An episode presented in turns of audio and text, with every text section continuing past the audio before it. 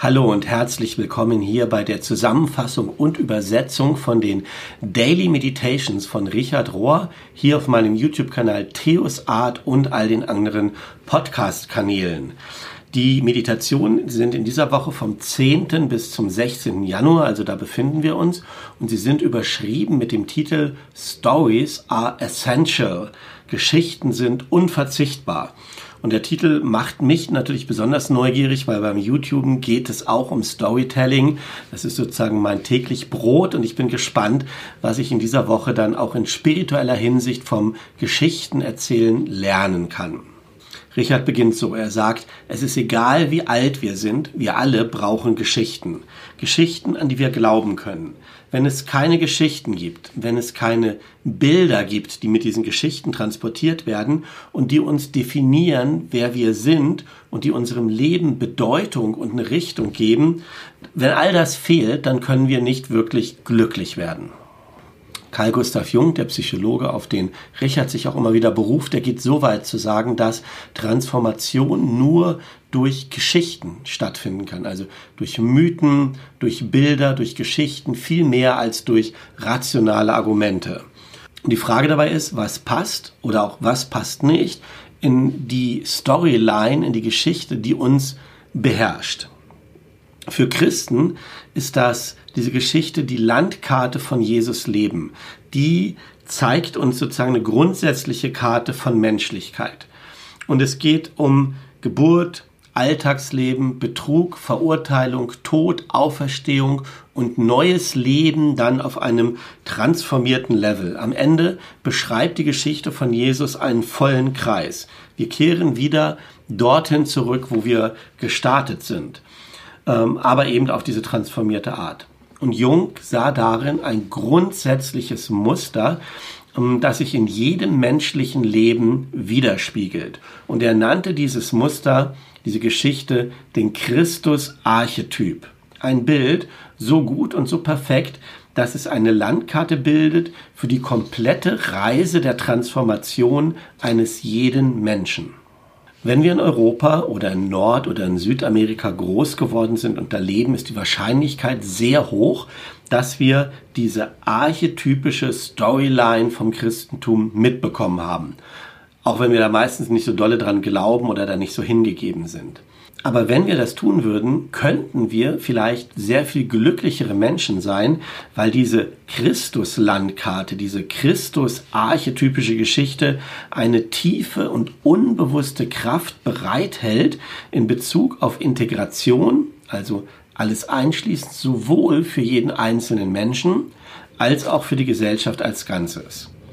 Eine große Story, eine große Geschichte verbindet unser kleines Leben mit dem großen einen Leben.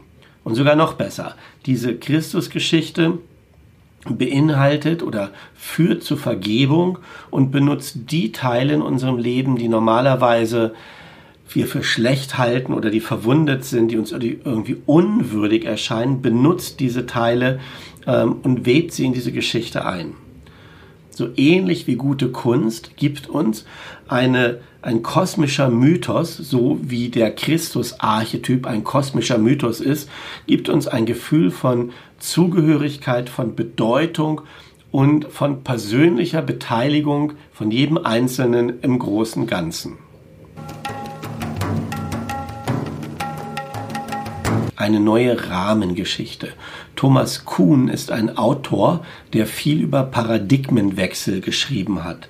Ein Paradigma ist ein Bündel von Glaubensauffassungen, Bildern, Konzepten und Strukturen, die insgesamt darüber bestimmen, also dieses Paradigma bestimmt darüber, wie wir über die Dinge und über diese Welt denken.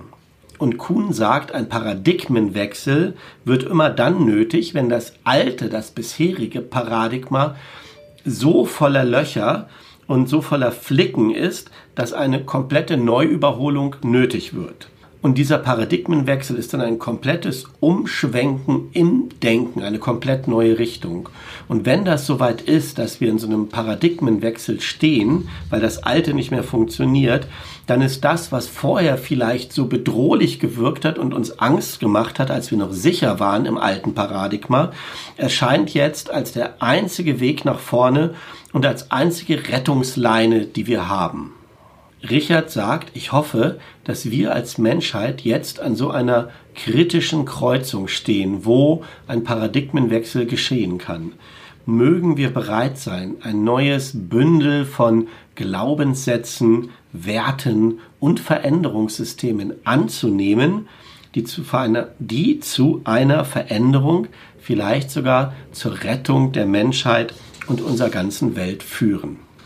Mein Kollege Brian McLaren war früher Englischlehrer und er hat viel zu lehren über die Kraft und die Bedeutung von Geschichten. Und er benutzt das Wort Rahmengeschichte, um das zu beschreiben, was Kuhn Paradigmenwechsel nennt.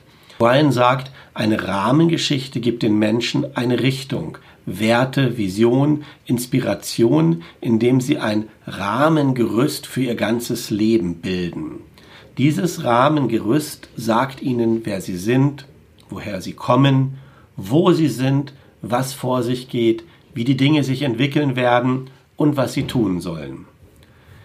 Während wir alle unsere Geschichten haben, die diese Fragen auf einem persönlichen Level beantworten, führt die Rahmengeschichte zu generellen Glaubenssätzen von einer Kultur, einer Nation, Religion, vielleicht sogar von der Menschheit als Ganzem also so eine Art universale Rahmengeschichte.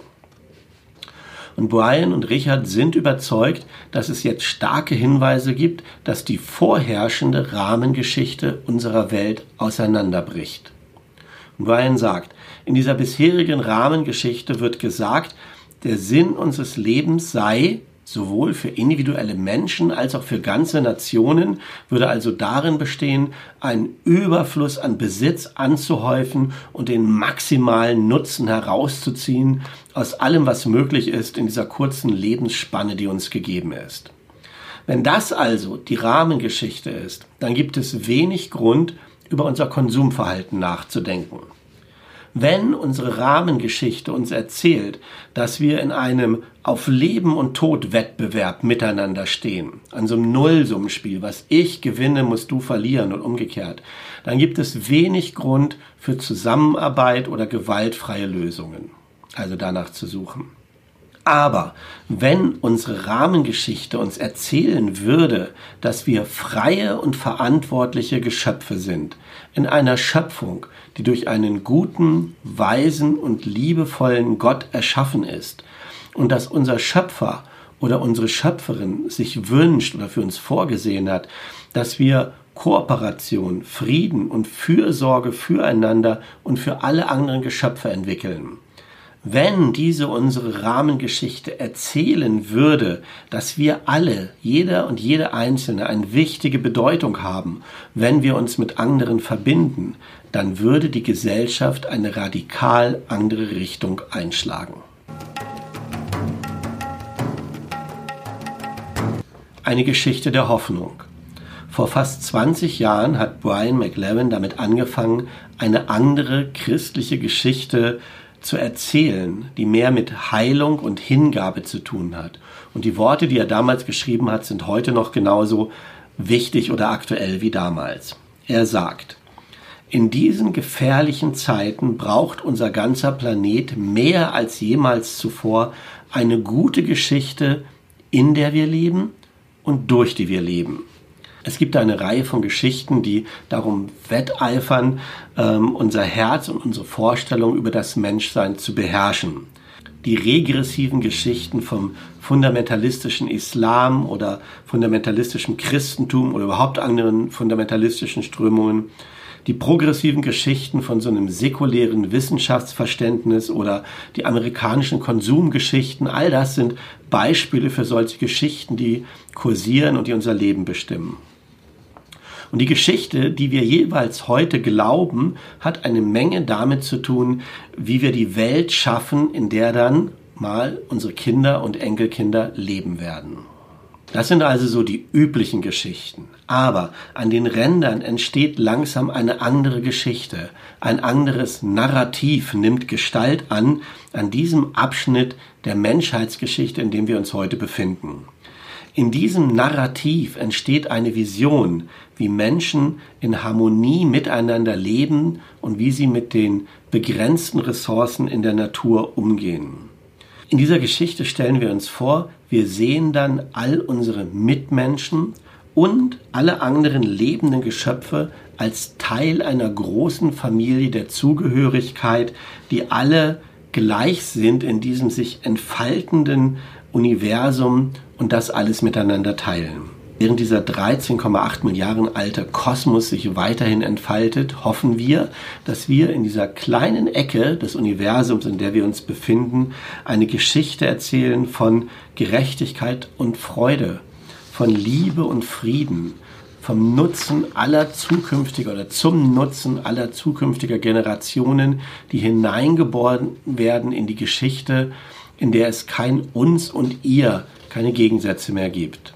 Dies ist eine kosmische und inklusive Geschichte, die mehr nach Heilung verlangt als nach Strafe. Dann geht es weiter unter der Überschrift Liebe ist der Protagonist, führt Brian McLaren weiter aus, dass Jesus gekommen ist, um die alten Geschichten von Gewalt und Leid umzustoßen und nicht um sie zu wiederholen und fortzuführen. Und er hat so eine Reihe von Sätzen verfasst, die ich hier mal übersetze. Er sagt, Anstelle der patriarchalen Dominanz lehrte und verkörperte Jesus Dienst, Wiederherstellung und Selbsthingabe. Anstelle der Geschichte von gewaltsamer Revolution oder Rache lehrte Jesus und war selbst ein Rollenvorbild für transformativen, gewaltfreien Widerstand. Anstelle von Reinigungsgeschichten, von Sündenböcken und auserwähltem Volk und ethnischen Säuberungen hat er sich engagiert und ist eingetreten für Beziehungen zu dem anderen, zu der anderen, die von Respekt, Willkommen, Nachbarschaft und Gemeinsamkeit geprägt sind. Anstatt teilzuhaben an einer Geschichte von Wettbewerb und Anhäufung, war er ein Anwalt für Verantwortung, Großzügigkeit, Teilen und einer Vision von Überfluss für alle. Anstatt eine Geschichte von Flucht, von Isolation und Wagenburg-Mentalität zu vertreten, sandte er seine Nachfolger und Nachfolgerinnen in die Welt hinein, um Agents zu sein, Agenten für den positiven Wandel, so wie Salz, wie Licht, wie Hefe und anstelle davon unterdrückte Menschen in ihren Opfergeschichten zu belassen, hat er sie ermächtigt mit einer Vision von Glaube, Liebe und Hoffnung, die die Welt verändern könnte. Die Herzen von mehr und mehr Kindern, jungen Menschen, Erwachsenen und älteren Mitbürgern sind erfüllt von einer Sehnsucht nach dieser Art von neuen Geschichte eine Geschichte von Liebe anstatt von Hass, von Kreativität anstatt von Zerstörung, von Win-Win-Kooperationen mehr als von einem Gewinner-Verlierer-Wettbewerb und vom Friedenshandwerk mehr als vom Kriegshandwerk. Wir alle halten doch Ausschau nach dieser neuen, größeren und liebevolleren Geschichte, an der wir dann teilhaben können. Und das ist das, was Gott uns gibt oder anbietet und unsere gewöhnlichen Leben bekommen dann eine ungewöhnliche Bedeutung, wenn wir akzeptieren, dass es in unserem Leben mehr, um mehr geht, als um gewinnen oder erfolgreich zu sein innerhalb unserer kleinen egozentrierten Geschichte.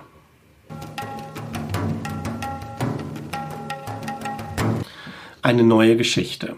In ihrem Buch Active Hope ich weiß gerade nicht, wie der Titel im Deutschen heißt. Jedenfalls ist es von Johanna Macy, der buddhistischen Lehrerin und Tiefenökologin. Und sie erzählt, dass in unserer Zeit, dass es da drei Geschichten gibt. Die erste Geschichte heißt Business as usual, also gewohnt weitermachen wie bisher. Und sie geht davon aus, von der Grundannahme, dass wir im Grunde genommen wenig ändern müssen an der Art, wie wir denken und leben. Die zweite Geschichte namens die große Auflösung oder vielleicht der große Untergang oder sowas. Diese Geschichte lenkt unsere Aufmerksamkeit auf all das, ähm, wo die erste Geschichte uns hingebracht hat und sie erzählt wieder und wieder, was alles falsch gelaufen ist, wie schlimm alles ist und bleibt aber dabei stehen. Die dritte Geschichte wird von denen gehalten und erzählt, die wissen, dass die erste Geschichte in eine Katastrophe führt und die sich weigern, dass die zweite Geschichte das letzte Wort hat. Sie geht über einen epochalen Wandel von einer Industriegesellschaft, die sich dem ökonomischen Wachstum verschrieben hat, hin zu einer lebenserhaltenden Gemeinschaft, die sich verpflichtet hat, unsere Welt zu heilen und wiederherzustellen. Wir nennen dies die Geschichte des großen Wandels. Und der zentrale Punkt in dieser Geschichte des großen Wandels besteht darin, die Gabe unserer aktiven Hoffnung zu finden und anzubieten oder anzuwenden. Und der Punkt, an dem diese Geschichte beginnt, immer beginnt, ist, dass wir anerkennen, dass unsere Zeit konfrontiert, ein Wort stolper ich immer, dass unsere Zeit konfrontiert ist mit Realitäten, die sehr schmerzhaft anzusehen sind, denen wir uns stellen müssen. Mit Schwierigkeiten, mit denen wir zu tun haben und mit der Verwirrung, mit all dem in dieser Zeit heute zu leben. Unser Anspruch ist von dieser Geschichte, dass dies, dieses Anerkennen ein Anfangspunkt ist, als ein Anfangspunkt zu sehen ist von einer erstaunlichen Reise, die uns dann am Ende stärkt und unsere Lebendigkeit vertieft. Der Zweck dieser Reise besteht darin, die Gabe der aktiven Hoffnung zu finden, zu empfangen und anzuwenden. Richard zitiert dann noch eine andere Autorin, die etwas Ähnliches beschreibt in einem christlichen Kontext und die das Ganze dann radikalen Optimismus nennt. Und Richard schließt damit, dass er sagt, ich glaube, dass radikaler Optimismus und aktive Hoffnung die Schlüssel sind, die unsere neue Geschichte zum Erblühen bringen. Diese neue Geschichte beinhaltet oder würdigt die gute Geschichte unseres guten Gottes und das Gutsein von der ganzen Schöpfung. Und sie gibt uns den Glauben und den Mut, um die schwierige Realität anzusehen und anzugehen, die in unserer Zeit jetzt offenbart wird.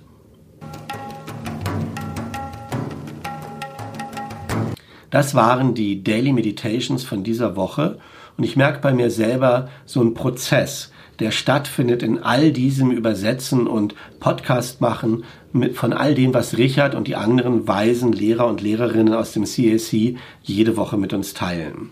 Und ich merke, wie das Einfluss auf mich hat, auf das, was ich auch in meinen Mittwochsvideos mit euch teile.